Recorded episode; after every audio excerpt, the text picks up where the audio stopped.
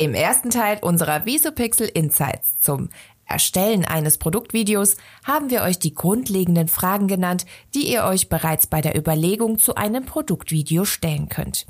Jetzt habt ihr euch dazu entschieden, dass ein Produktvideo notwendig ist, um beispielsweise euer definiertes Ziel auf das Produkt aufmerksam machen zu erreichen. Doch bevor es losgeht, wenn du uns gerade auf Apple Podcast oder YouTube hörst, dann bewerte doch diesen Podcast oder lasse uns ein Abo und Like da. Wir würden uns freuen.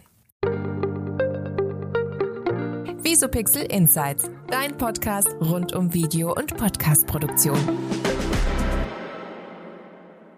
Hallo David. Hi Nina. Ja, ihr wisst, welche Zielgruppe ihr ansprechen möchtet und jetzt geht es darum, das erste Briefing mit der Videoproduktionsfirma über die Brüne zu bringen. In vielen Fällen wird euch eine gute Agentur im Briefing die richtigen Fragen stellen. Damit ihr aber nicht ganz unvorbereitet ins Gespräch geht, geben wir euch hier ein paar Tipps. Punkt eins: wir starten mit dem Ort des Geschehens. Wo soll dein Produkt in Szene gesetzt werden? Welcher Ort würde für die Dreharbeiten am besten passen? Mehrere Ortswechsel sind meist nicht notwendig für den Dreh eines Produktvideos, sie würden das Video sogar unübersichtlich machen. Am sinnvollsten ist es natürlich, einen Ort auszuwählen, der zu deinem Produkt passt. Du verkaufst Laufschuhe, dann kommt beispielsweise ein Park oder ein Wald in Frage. Du verkaufst Skibrillen, dann könnte dein Filmteam im Skigebiet drehen. Ein Zusammenhang ist immer gut. Es ist aber nicht auszuschließen, dass sich eine Videoproduktionsfirma auf eine andere Idee bringt. So können kreative Ideen zum Drehort auch aus den Vorlieben deiner Zielgruppe resultieren. Manchmal ist es aber auch das Budget, das den Ton angibt. Wenn das Budget eher knapp bemessen ist, heißt das nicht, dass dein Video deshalb schlecht werden muss. Bereits beim Drehort kann gespart werden. So kann im einfachen Fall der Bildhintergrund einfach aus einer Wand bestehen. Dein Produkt kann auf einem drehbaren Tisch stehen oder gar auf dem Boden liegen. Wenn das Budget eine Reise beispielsweise an den Strand nach Mallorca nicht zulässt, kann dein Produkt auch an einem örtlichen See oder in einem Garten, in einer U-Bahn-Station oder auf einer Straße in Szene gesetzt werden. Es gibt tausend Möglichkeiten. Auch hierbei richtet sich die Entscheidung aber im weitestgehenden Sinne nach den Vorlieben deiner Zielgruppe. Wichtig ist es, dass keine Szenen eingebaut werden, die von deinem Produkt ablenken.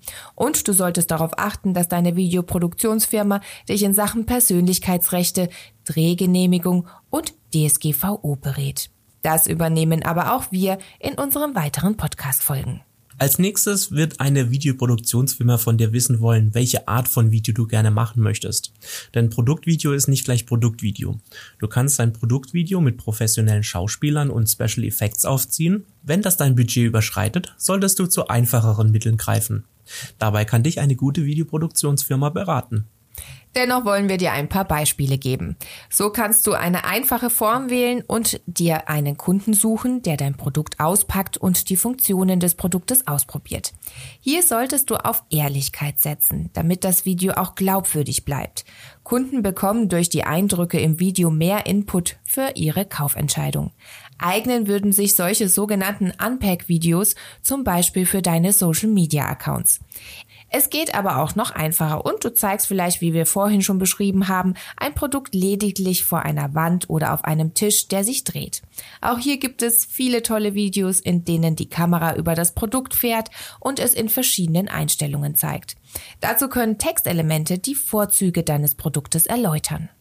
Gerade für Online-Shops eignet sich diese Art von Produktfilm. Du kannst dich aber auch für ein klassisches Erklärvideo entscheiden. Dies kann animiert werden, aber auch im Realdreh sind Erklärvideos möglich. In jedem Fall bringen diese Videos den großen Vorteil, dass sie dein Produkt in allen Einzelheiten erklären können.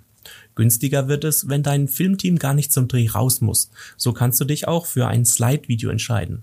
Hierbei schickst du dem Filmteam einige Bilder.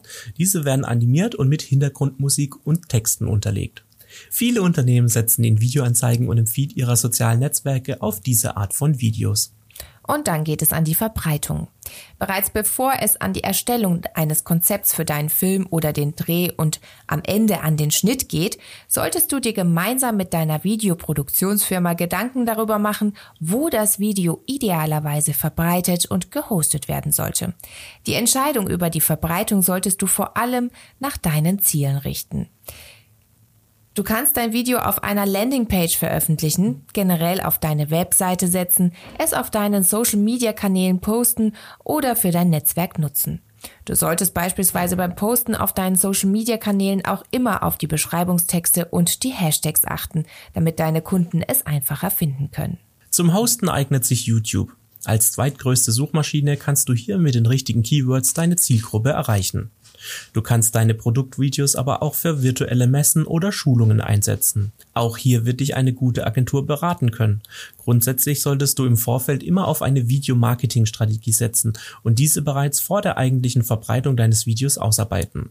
Auch diesem Thema werden wir in naher Zukunft eine Podcast-Folge unserer Visopixel Insights widmen. Wir hoffen, wir konnten dir mit diesem Einstieg eine Basis für die Entwicklung deines Produktvideos geben. Im dritten Teil gehen wir dann auf die eigentliche Produktion des Videos ein.